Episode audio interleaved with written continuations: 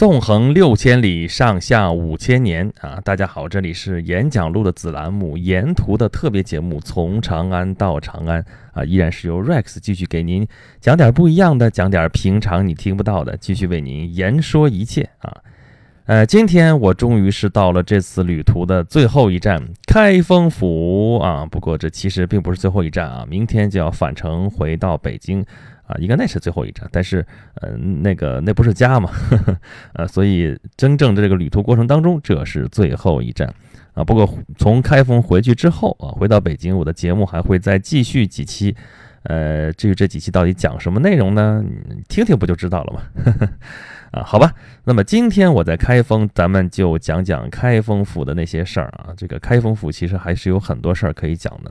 那么今天的行程呢，我主要就去去了趟龙亭公园。龙亭啊，这个龙亭是宋朝皇宫的所在啊，不光是北宋皇宫啊，北宋，然后金朝啊，然后后面那个，呃，后面就是王府啊，再往后现在是龙亭公园啊。龙亭其实后边就建了个小亭子，上面放上，啊，这清朝的时候啊。在上面放上那个皇帝的牌位吧，然后每到什么初一十五啊，当然不是没那么频繁啊，什么大节的时候啊，什么大小官员啊，就到这儿来拜一拜啊。这个皇帝太远吧，山高皇帝远，就到这个地方拜拜皇帝啊。因为皇帝不是真龙天子嘛，所以这个地方叫龙亭啊。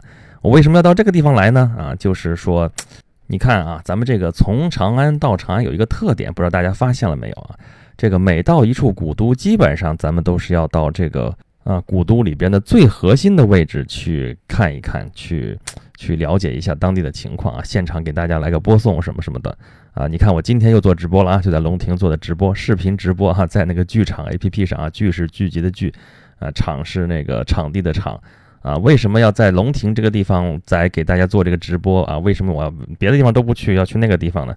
啊，就是因为那个地方是古代的这个。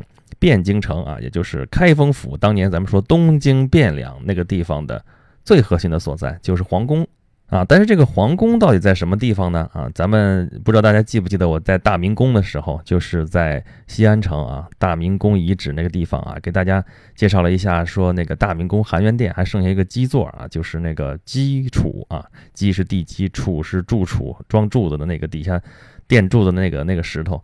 啊，我们还能看到这个土台子啊，我还能感受一下，说啊，宫阙万间都做了土，啊，那么到了这个开封龙亭，我们要说找这个皇宫在什么地方呢？你连这个遗址都看不到了，因为怎么说呢？叫开封城啊，那叫城落城，那句话怎么说的来着？开封城，城落城，地下埋有几座城，啊，历朝历代的那个城啊，就是因为这个地方地处在黄河下游啊。这个城啊被水淹了，然后水淹了之后淤泥啊就把那个城给盖住了，盖住了之后，但是后来的人就是 锲而不舍要建重建这座城的话，还在原来那个城的位置，就基本上就还就着那个地基再往上建，啊，所以说再来一次洪水啊又给盖上了，这么来来回回有几次呢？啊，目前发现至少有六次啊，所以在开封这地方很神奇，一共落了有这么六座城啊，最底下那座是战国时代的大梁城。啊，大梁我们知道是战国时候魏国的首都啊，它魏国的首都一开始不在这儿，一开始在安邑，安邑在现在的山西省，啊，但是那个地方离秦国太近了啊。魏国我们知道，我们前边节目里边也说过啊，战国初期的时候，魏国是超级大国，真的是超级大国，所有其他的国家都没法跟他比啊，那个到处开疆拓土啊。但是到了魏惠王的时代啊，他到处四面出击啊，但是也没讨到什么便宜，反而是自己的河西之地就给丢了。这样的话呢，自己的首都就暴露在秦国的面前啊。那么东方不亮西方亮，哎，这个成语是这么说，但对他来说得反过来说啊，西方不亮东方亮，啊，西边这边已经受到了秦国的严重威胁，这个首都已经不再安全了啊，所以他准备把战略重心向东方转移啊，这样他就把首都从安邑就是西边啊迁到了东边的大梁，在这儿建了一座城。啊，建成的时候，为了供养这座城，他专门修了一条运河，从黄河这边通到这座城。啊，这条河呢，就叫做鸿沟。啊，这实际上是一条运河。啊，真是成也鸿沟，败也鸿沟啊！鸿沟确实让大梁城繁荣起来啊，繁荣发达，啊，成为战国时候非常有名的一个都邑。啊，但是呢，也后来也给他造成了一个困扰，一个麻烦。怎么麻烦呢？就是秦始皇统一六国的时候啊，灭六国，统一天下，灭到魏国的时候。啊，围控大梁城好几个月，最后怎么把它攻破的？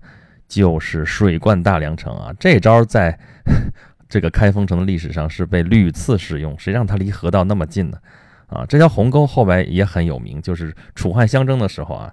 啊，项羽和刘邦互相都打累了，说咱们就鸿沟划界啊，东边是我楚国，西边是你汉国，咱们俩就就这么着吧，天下就分开了，就一分为二，咱们各自为王就得了。啊，当然后来是汉王并没有遵守承诺啊，继续向东，最后弄了个四面楚歌，啊，十面埋伏啊，把项王给干掉了。那那么这就是历史上赫赫有名的鸿沟啊，我们经常拿它当成语用啊，说我们什跟什么跟什么之间有一条不可逾越的鸿沟啊，就是指的这个东西啊。那么鸿沟呢，在后世叫做汴河，就是汴水，这条实际上是运河。啊，这条河和周围的一些小河共同给这个地区带来了非常复杂、非常丰富的一个啊内河网络啊，这个对于古代来说是太重要了，对于古代的运输太重要了，尤其是那个隋唐大运河开挖以后啊，所以这个地方是因运河而兴啊，后来这个地方就建了一座重镇，就是汴州啊，也就以汴河的名字来命名。啊，我们知道这个魏都大梁城早在两千多年前的时候就被洪水淹没了啊，所以到后来这个汴州城就是在这座城的基础之上又建的这座城，这个是汴州城，这是唐代啊。到了唐末的时候，这座汴州城就成了朱温的老巢啊。朱温是谁呀？他本来是黄巢的部将，我们知道黄巢大起义啊，就是那个写了。呃，待到秋来九月八，我花开后百花杀，冲天香气透长安，满城尽带黄金甲。对，就那个满城尽带黄金甲的黄巢。啊，这个后来那个宋江提反诗还要写，敢笑黄巢不丈夫，但黄巢好歹也是个丈夫啊，他搅和黄巢之乱啊，最后怎么被扑灭的呢？就是一方面在剿灭啊，就是这个啊唐朝廷不断的在那个派兵剿灭啊，另外呢也在不断的收买，就收买这个皇朝的部将，其中就有这个朱温。啊，把他收买过来之后啊，给他赐名叫朱全忠。哎呀，他可真是够忠的啊！最后就把唐朝给忠灭了。他的老巢就在汴州，他就是在这儿起家的啊。所以呢，他在篡了唐之后，就把这个地方定成他的首都啊。这个地方就成了五代啊，五代梁唐晋汉周有四代啊，除了这个后唐定都洛阳之外，其他都定都在这个汴州城。那它既然是京城了，那它就叫汴京。啊，但实际上这个地方是不适合当首都的啊。这个我们这一路上，这个从长安到长安嘛，啊，我们一路在高速公路上跑，也能感受到这个地势的变化。我们从郑州去洛阳，中间就是在山路里面走了好久啊，穿过了好多个隧道，最后到洛阳，结果洛阳周围是一片的平原。再从洛阳去长安，就是从西安的这个路上，也是中间全是山。然后等过了华阴啊，基本上过了华山之后，就是一马平川了。这八百里秦川嘛，平地。所以无论是长安也好，还是洛阳也好，都是中间一个小盆地，周围全是山，这是有险要可守的。但是开封这个地方可不一样啊，开封这个地方是华北大平原，华北大平原的基本是南端啊，它再往南还有一段平原，然后就往再往南就是丘陵地带了啊，再往北呢，这一路往北。一直到现在的北京，这都是华北大平原啊。北京是华北平原的北端啊。这个整个这大片平原一直延伸从南到北，在开封这附近就完全是无险可守，没有一座山啊。所以凡是在这个开封城建都的这些王朝啊，但凡有点机会，但凡有点能力，都会动动脑筋，都会想办法说，咱们是不是把首都迁到洛阳去啊？啊，甚至要不要迁到西安去啊？啊，但是虽然动过这个脑筋，但动来动去，最后还是没有动啊。那个五代的时候，他们确确实实也换过啊，就是说，呃，其实他们不只是定都在梁啊、晋、汉、周，不只是定都在开封啊，也在洛阳也办过一段时间的工，就是它其实是两都制啊，来来回回这样倒腾着换的啊。那么到了北宋的时候，北宋它是四京制，东西南北四个京。啊，这个汴州城啊，这个汴京啊，这只是东京啊。这个时候开始有东京这个说法了。那西京是哪儿呢？啊，西京是洛阳啊。北京是哪儿呢？啊，北京大名府。哎，我明天回家可能能路过那儿，看看能不能停一停、站一站吧。啊，南京是哪儿呢？南京是商丘，奇怪吧？商丘啊，为什么是那儿呢？啊，因为那个地方是太祖隆兴之地哈，就是呃宋太祖赵匡胤就是在那儿起家的啊。商丘，商丘这个地方古代是宋地，所以宋朝这个国号从这个地方来的啊，所以那个地方就称为南京啊。宋朝有这么四个首都，但是肯定是只有汴京是真真正正的首都。其实他们曾经想过要把首都迁到洛阳去，但迁来迁去，最后也没有迁过去啊，为什么呢？因为洛阳作为首都的这个条件已经不具备了啊！经过多年的战乱啊，经过这么多年的屠杀啊，经过那么多年的生产的这个凋敝啊，洛阳那个地方已经不适合再当首都了，反而是开封。开封虽然从地势上来讲并不适合当首都，但是在那个年代，最重要的是 经济基础决定上层建筑，对吧？这个经济在这个地方最发达，为什么呢？就是因为有这条汴河。呃，就是因为这边的水网密集，因为从呃南北朝隋唐以后，北方是战乱平仍啊，但是南方却是一直比较和平，而且南方的开发越来越深入啊，南方的经济总量慢慢的开始在超过北方。这么大一个国家，这么大一统的帝国，想要立国，没有经济基础是绝不敢想象的。为什么隋炀帝要开大运河？就是要把南方的这些物资运到洛阳来，运到长安来啊！当然，他那时候叫大兴城，运到这边来，运到关中地区去啊。那么又经过了隋唐这么几百年，关中残破啊，洛阳就是中原腹地残破啊。这个时候呢，呃，汴州反而是因为这个地方离江南比较近，所以它发展还比较快，而且河网密集，运输发达。啊，之前咱们讲过啊，在古代社会想运输运输粮食，尤其是这个性价比最高的就是水运啊，因为它的边际成本最低啊，它确实是可以通过规模效应来降低这个边际成本的。用现在的话来说是这个意思啊。那么在这个经济账面前，谁也不敢说话了。所以说最后想迁回洛阳，谁也没有迁回去。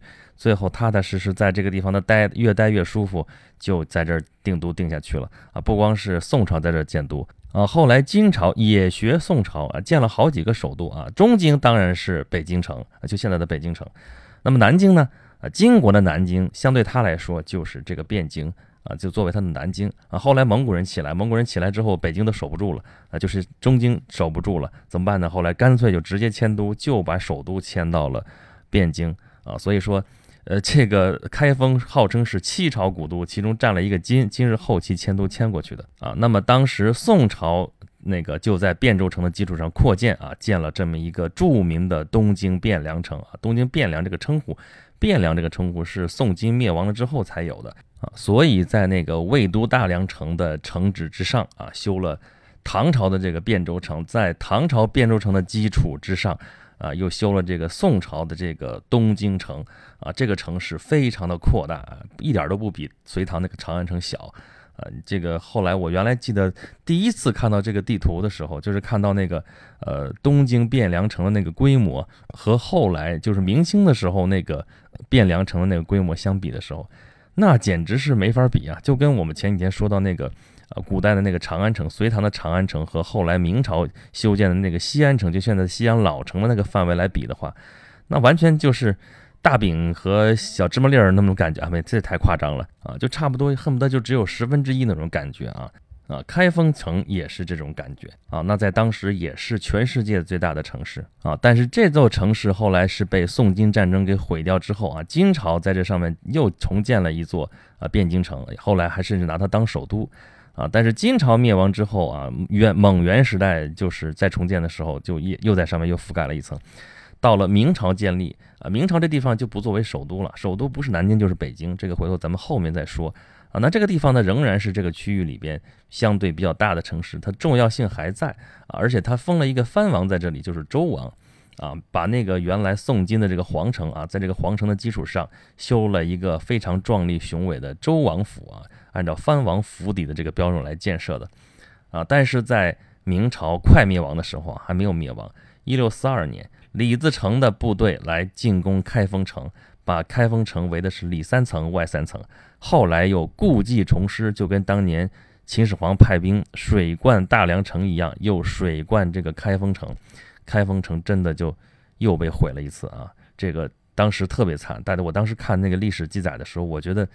不忍直视啊！当时全城有大概三十多万人的军民啊，最后只剩下两万人，你就可以想想那个有多么的惨烈。而且当时水已经灌了开封城之后，在那个小船之上，在这驾着船在上面还要打呢，哎，看得我是一声长叹呐。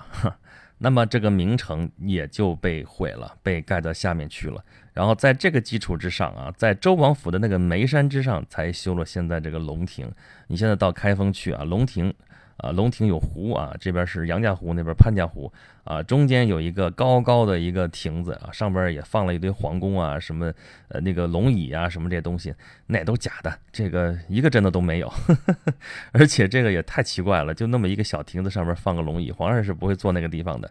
啊，所以这个开封城、城洛城啊，底下的大梁城、唐朝的汴州城、宋朝的皇城、金朝的皇城、明朝的王城啊，明朝的开封城里边有周王府啊，再往上是清朝又建了这么一座城，整整这有六座城，一座落着一座，而且都在几乎同一个位置，这个可就是太奇妙了啊！我们前面讲隋唐长安城啊，隋唐洛阳城。那都是在原来汉魏洛阳城边上啊，在原来汉代长安城的边上又新建了一座城。古代基本上都是按照这种方式来做的，像开封城这样城落城的还真是很少见啊。当然还有，它并不是孤立啊，还有像商丘这样的地方，也是一座落一座的这种城，但是绝没有开封城那么重要啊。那么为啥一次又一次重建，还要一次又一次就在原来那个城的那个基础之上重建呢？啊，那只能说这个方圆几百里，方圆多少里之内啊，就只有在这个地方选址建成才是最好的啊。开封城这个名字啊，其实本来不叫开封，而且原来也不在这个地方啊。在现在这个开封城的东南方向，有一座小城的故址，在一个村里边，叫启封城啊。开启，开启，那个时候叫启封啊，那个也就是那一座小城啊。那后来为什么改名了呢？啊，就是因为到汉朝的时候，汉景帝不是叫刘启吗？啊，就要避讳他的名字啊！咱们之前讲过避讳这件事儿啊，在某一期节目里边讲过啊。那么不能叫启了，那所有的启字都要换掉，换成什么呢？换成同义字啊，同义字就是开啊。开和启不是就意思差不多吗？所以启封就变成了开封。后来那座小城就毁掉了，然后呢，啊，在从前的这座魏都大梁城的这个基础之上啊，又新建了一座城，这座城就。啊，沿用了前边开封的那个名字，所以这个地方叫开封。从那之后，这个方圆多少里的最重要的城市就是这个开封城，而且就在这个位置啊。你都毁了之后，还得从这儿建，就一层摞一层，一层摞一层，就形成了现在这么一个规模啊。那么今天当我站在那个龙亭之上的时候，我就在看底下这几个湖啊，看周围的这个风光啊。这个这城落城怎么发现的？就是在这个龙亭湖啊底下清淤的时候发现了。呃，从前周王府就是明代周王府的那个建筑的那个那个某个房顶的一角，然后慢慢往下发掘，才发现哇，这底下整个的这个周王府的这个建筑都在这底下啊！我就在上面看，我这不这这事儿咱不说嘛，基本上主要靠脑补嘛，你挖也只能挖出来周王府，再往下宋金的这个皇宫。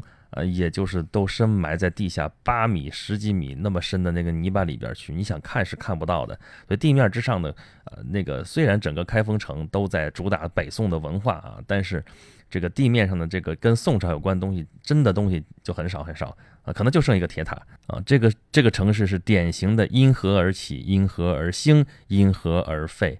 啊，就是这个汴河，后来是黄河。黄河原来没有像现在跟一样，跟离开封离那么近啊。原先就是汴河在这个开封旁边，离着那个黄河还有二百里地。你想吧，这事儿，这个澶渊之盟大家都知道，就是啊，辽国啊，契丹啊，萧太后发兵一直往南打，打到黄河边上了。这个寇老心儿啊，寇准啊，你你说什么呢？啊，就带着这个 宋真宗，一定要带他御驾亲征。一直过了黄河，你想想，如果黄河就在这东京城边上，这也忒惨了点儿。所以其实，呃，在北宋的时候，这个东京城就是这个开封府，离黄河还有那么二百里地啊。但是这个二百多里是完全是保卫不了这个呃汴梁城的。这等于说你只靠一条黄河，过了黄河就一一马平川就过来了。别说过了黄河了，黄河之前也是一马平川啊。你把燕云十六州一丢，呃，这个就北京北边那些山就不能作为屏障了啊。那么我们中原汉民族这个国家，用来对抗草原民族那个长城，在宋朝就完全无法发挥作用啊。这个骑马的民族就是根本就不用过山了，直接从那个北京城出发向南就直接就就就走吧，这太适合行军了，太适合骑马了。啊，一直就可以打到黄河边啊！如果想办法过了黄河，那么北宋这个朝廷就非常非常的危险啊！辽国是干整了这么一出，呃，金朝的时候也是这样啊，而且最终是被金国给干成啊。但是这事儿你说宋朝冤不冤呢？啊，燕云十六州又不是在宋朝手里丢掉的，是后晋的时候丢的。啊，这个石敬瑭想当皇帝，那卖国吧，那就割这块地，反正这块地现在也不是我的。我如果不割这块地，皇跟皇位跟我没关系。我割了这块地，就有可能当皇帝。你说他干不干？何况他并不是汉人，他也没什么别的心理负担，那就干了。你说他是汉奸，你再怎么说，反正他皇帝也已经当过了啊。但是这真的是遗患无穷啊。所以说，宋朝这个国防的这个格局实在是开局不利，而且后来也没有整过来。啊，宋太祖就是远征也失败了，宋太宗那就更不用说了啊，打仗打到北京旁边的这个高粱河这个地方，也不是旁边了啊，现在来说就是北京的市中心，就西直门立交桥那块儿，打到那个地方，然后大败亏输，这个 这个宋太宗就见这坐着驴车，好歹把命捡回来了，就这么惨啊！毛主席当年看到这地方的时候，在书上写了一句话，叫“此人不知兵”，你你不知兵，那就没办法了。所以幽云十六州收回来无望。然后最后就只好变成这种格局。宋朝是非常非常的有钱，呃，文化也是非常非常的发达啊，就可惜国防上差一点。但国防上差一点，并不是因为他军队战斗力不强，啊，而是说他碰到的敌人太强了，而且他的开局这个这个格局实在是对他太不利了啊。但是不管怎么说啊，宋朝这一代定都在东京，这是没有办法的办法。啊，因为这个地方只有靠这个地方的经济基础，靠江南的财富啊，才能够支撑这么大一个国家啊。这已经不是汉唐时代的中国了啊。那么中原王朝的首都迁到这里，迁到开封，并不算晚啊。传统的帝都已经回不去了，长安、洛阳到现在你去看的话，那个规模、那个规制已经不复往常了。整个世界的格局都在发生变化，整个中国的这个。国防形势也在发生变化，主要的敌人也在发生变化啊！原来是来自于西北，后来是来自于东北，所以整个中国的防御形势发生变化了之后，这个首都的位置在哪里，就成了另外一件值得讨论的事情了啊！那么首都位置的发展变化也跟这些因素息息相关啊！不过咱们这个地方要卖一个扣子了哈，欲知后事如何，且听下回分解。好吧，咱们今天讲开封，讲东京，就讲到这里。啊，如果您对我们这个节目有任何的意见和建议呢，啊，欢迎您关注我的微信公众号“轩辕十四工作室”啊，或者是我的微博，就是“轩辕十四 Rex”，啊，然后欢迎大家在上面给我留言，向我吐槽。啊，然后呢，在我的微信和微博的这个下面自定义菜单都有啊，就中间有一个叫“沿途众筹”，里边有链接，点进去之后啊，您就可以看到我们这次的这个从长安到长安的这个众筹项目啊，这个众筹项目已经是算成功了啊，所以后面的支持的朋友基本上就是等于获得粉丝福利了啊，这里边我会给大家一些我这次行程的呃这个电子攻略啊，还有相应的电子书啊，这十二期节目啊。的电子书的音频版和文字版啊，还有我中间拍的很多的图片啊，图片还有视频，呃，还有解说啊，都在这里边会给到大家，欢迎大家来支持哦。还有另外一条途径，就是在 PC 上面，在网页浏览器上面啊，登录京东点 com、JD 点 com，然后在搜索框里面，首页啊，首页的搜索框里面搜索“从长安到长安”。也能够找到我们这个众筹项目，就剩下最后的五六天了啊！明天我的行程就结束，然后这个众筹期也就只剩下五六天的时间了。如果还想要这些东西的话，请大家抓紧时间哦。好，我们的行程明天继续在路上，咱们下次节目再见吧。